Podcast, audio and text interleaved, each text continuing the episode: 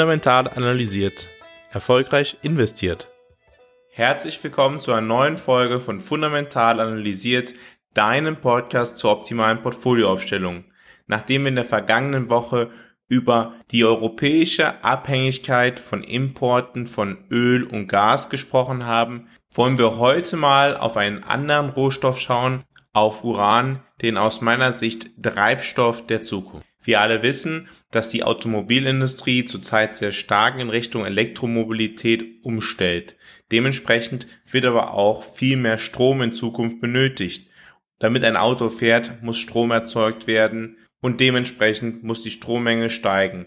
Es wird erwartet, dass die Nachfrage nach Elektrizität bis 2040 um circa 50 Prozent steigen wird. Die einzige Energiequelle, die sowohl kohlenstoffarm, skalierbar zuverlässig und erschwinglichen Strom liefert, ist die Kernenergie. Und dieser kommt dabei natürlich eine herausragende Rolle bei der Deckung der wachsenden Nachfrage zu, vor allem wenn den Staaten es wichtig sein wird, den CO2-Ausstoß zu reduzieren. Nachfolgend möchte ich einmal die größten Erzeuger von Nuklearenergie, von Kernenergie nennen. Auf Platz 1 kommen die USA. Die USA produzieren jedes Jahr 91,5 Gigawatt.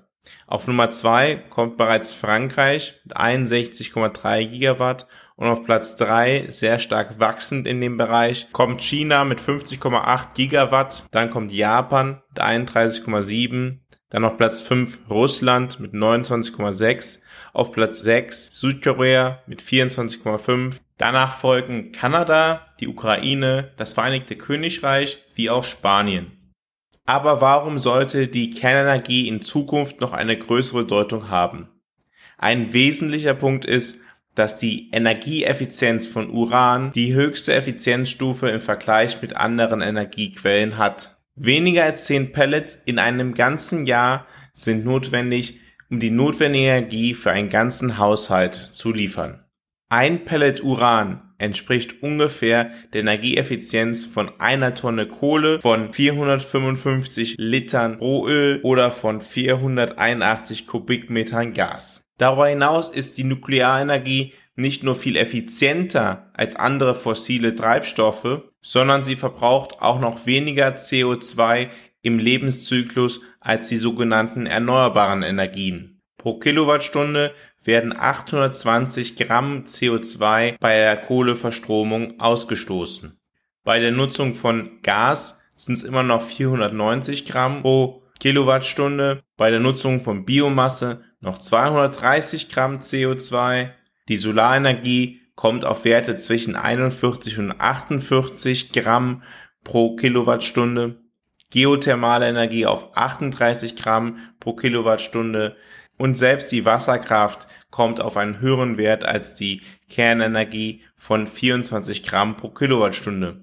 Nur auf einem Level mit der Kernenergie, die einen Wert von 12 Gramm pro Kilowattstunde an CO2-Ausstoß zu verantworten hat, ist die Windenergie, die onshore auf 11 Gramm und offshore auf 12 Gramm CO2-Ausstoß kommt. Dementsprechend ist es nicht verwunderlich, dass weltweit sehr viel an der Kernenergie geforscht wird, dass sehr viele neue Reaktoren gebaut werden oder geplant werden.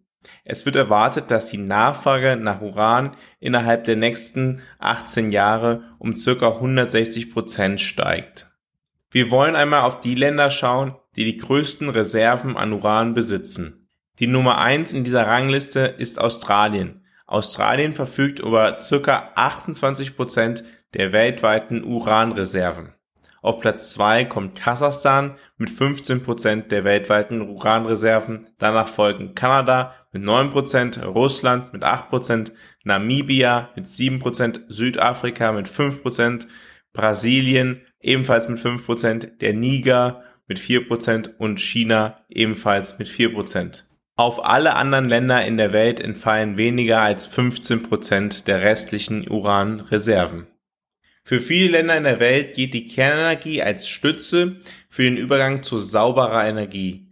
Die Kernenergie geht als eine wichtige Quelle für saubere Energie und ist nach Wasserkraft die zweitgrößte Quelle für kohlenstoffarme Elektrizität weltweit. Der Kernbrennstoff ist extrem dicht und erzeugt nur minimale Abfälle. Der gesamte verbrauchte Kernbrennstoff, der in den letzten 60 Jahren in den USA produziert wurde, passt auf ein Fußballfeld in einer Tiefe von weniger als 9 Metern. Wir stellen also fest, dass viele Länder auf die Kernkraft setzen, um die Abhängigkeit von fossilen Brennstoffen zu verringern und gleichzeitig zuverlässige Energienetze aufzubauen. Allerdings sind die Uranvorkommen sehr ungleich verteilt, dementsprechend besitzen nicht alle Länder, die auf Kernenergie setzen, ausreichend Uranvorkommen, Uranvorkommen, die auch abbaubar sind, um ihre eigenen Kernkraftwerke zu versorgen. Kanada verfügt über die weltweit größten Vorkommen an hochgradigem Uran mit einem Gehalt von bis zu 20 Prozent Uran. Diese gelten als die höchstwertigen Uranvorkommen der Welt. Es ist darüber hinaus vollkommen unstrittig, dass in vielen Ländern der Welt die Kernkraft insgesamt deutlich günstigere Energie liefert als beispielsweise die Windenergie oder die Solarenergie. Darüber hinaus ist die Kernkraft insgesamt grundlastfähig und kann einen stabilen Sockel bilden. Selbige Funktionen könnte höchstens noch die Wasserkraft übernehmen, allerdings ist die Wasserkraft natürlich abhängig von den geografischen Gegebenheiten des jeweiligen Landes. In Europa sieht man zurzeit, was ein Ungleichgewicht von Angebot und Nachfrage auslösen kann. Der Preis für die Energie steigt auf nicht gekannte Dimensionen auf über 1000 Euro pro Megawattstunde, weil eben Strom in Europa ein sehr knappes Gut geworden ist. Wenn nun auch noch zusätzliche Elektroautos in den Markt strömen, wird die Nachfrage nach der Energie, nach dem Strom ja nur noch größer werden. Wenn dazu noch Gas und Öl reduziert werden sollen, stellt sich natürlich die Frage, woher soll diese Energie kommen? Es ist dementsprechend sehr wahrscheinlich, dass die Kernenergie weltweit noch mehr als jetzt schon zurzeit eine Wiedergeburt erleben wird. Der aktuell reichste Mann der Welt, Elon Musk, twitterte am 26.08. Countries should be increasing nuclear power generation. It is insane from a national security standpoint and bad for the environment to shut them down. Und um ehrlich zu sein, er hat vollkommen recht. Natürlich, wenn man sich das Uran sicher besorgen kann und dann die Energie selber im eigenen Land erzeugen kann und dann weniger auf andere Energiequellen angewiesen ist, steigert das natürlich die nationale Sicherheit. Und dass in Deutschland nun Kohlekraftwerke dazu genutzt werden, die Energie zu erzeugen, die bisher Kernkraftwerke erzeugt haben, ist auch unter Umweltgesichtspunkten natürlich etwas absurd. Ich möchte mich gar nicht zu sehr zur deutschen Energiepolitik äußern, allerdings einen kleinen Hinweis im März 2022, also direkt nach dem erweiterten Angriff Russlands auf die Ukraine, haben 200 Energieexperten dazu aufgerufen, die deutschen Kernkraftwerke, also die drei, die Ende 2021 abgeschaltet wurden und die drei noch laufenden, weiterlaufen zu lassen. Für drei Jahre. Der Strom, den diese sechs Kernkraftwerke in drei Jahren erzeugen hätten können, hätte zum Börsenstrompreis von vor zwei Wochen einen Wert von 114 Milliarden Euro gehabt. Dabei wurde der Börsenstrompreis für 2023 anhand des Future-Preises für 2023 von 950 Euro pro Megawattstunde berechnet, für 24 mit 450 Euro pro Megawattstunde und für 25 mit 290 Euro pro Megawattstunde. Zwischenzeitlich sind die Preise die Future-Preise sogar noch stärker gestiegen, über die 1000 Euro Grenze hinaus, so dass der Wert sogar noch über den 114 Milliarden Euro liegen könnte. Während in Deutschland auf absehbare Zeit keine Produktion von Energie durch Kernkraftwerke vonstatten gehen wird, wird in China die Kernenergie sehr stark ausgebaut. Bisher produzieren die Chinesen, wie anfangs genannt, 50,8 Gigawatt pro Jahr durch Kernenergie. Allerdings möchte China bis zu 60 Gigawatt neu hinzufügen durch neue weitere Kernkraftwerke. 18 sind zurzeit in der Konstruktion und 39 weitere werden geplant.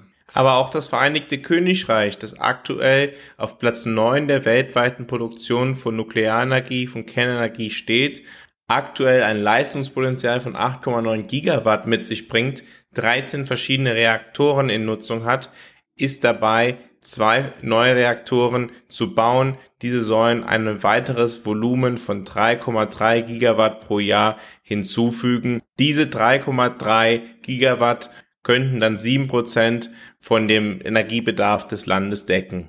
Wie wir dieses Jahr sehr stark gelernt haben, ist die Verfügbarkeit eines Energieträgers sehr wichtig für die Erstellung von Produkten im eigenen Land und natürlich auch für die Kosten, die der Bürger, die der Konsument von Energie in seinem privaten vier Wänden zu zahlen hat.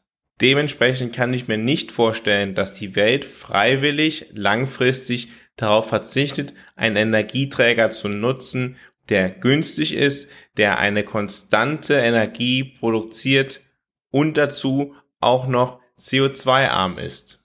Länder, die sich so eine sichere Energieversorgung sichern, haben natürlich Vorteile gegenüber anderen Ländern und dementsprechend wollen auch weitere Länder ihre Anstrengungen erhöhen, was die Kernenergie angeht. Energiethemen müssen natürlich immer mitgedacht werden, wenn es um Standortentscheidungen für Unternehmen geht. Ebenso ist es, wenn wir als Investoren entscheiden, in welche Länder wir Geld investieren. Auch dann sollten wir einmal darüber nachdenken, wie denn die Energiekosten Effekte auf die Wirtschaft, auf die Konsumenten haben können.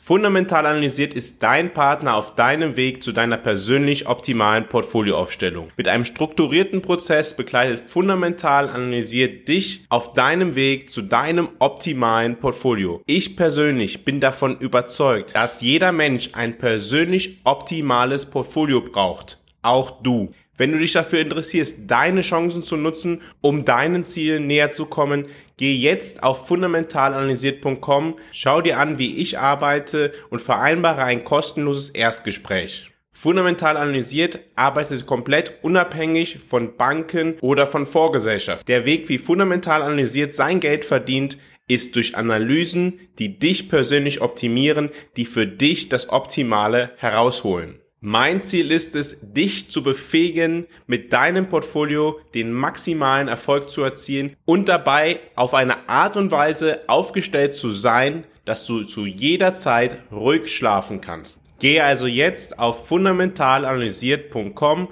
vereinbare ein kostenloses Erstgespräch und lass dich dann gegebenenfalls selber fundamental analysieren. Zusammenfassend lässt sich meiner Meinung nach sagen, dass der Weg Deutschlands auf Kernenergie zu verzichten langfristig der falsche Weg ist und von der restlichen Welt auch nicht mitgetragen werden wird und dementsprechend die Länder, die Uranvorkommen haben, eine gute Position haben, um zusätzliche Einnahmen für das Land zu generieren. Wenn eine ganze Fahrzeugflotte auf Elektrizität umgestellt werden soll, dann bedarf es viel mehr Energie. Das ist langfristig absehbar.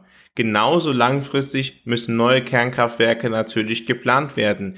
Diese lassen sich nicht wie ein Solarpanel einfach auf dem Dach installieren, sondern es bedarf ungefähr zehn Jahre Vorlaufzeit, bis ein neues Kernkraftwerk wirklich steht.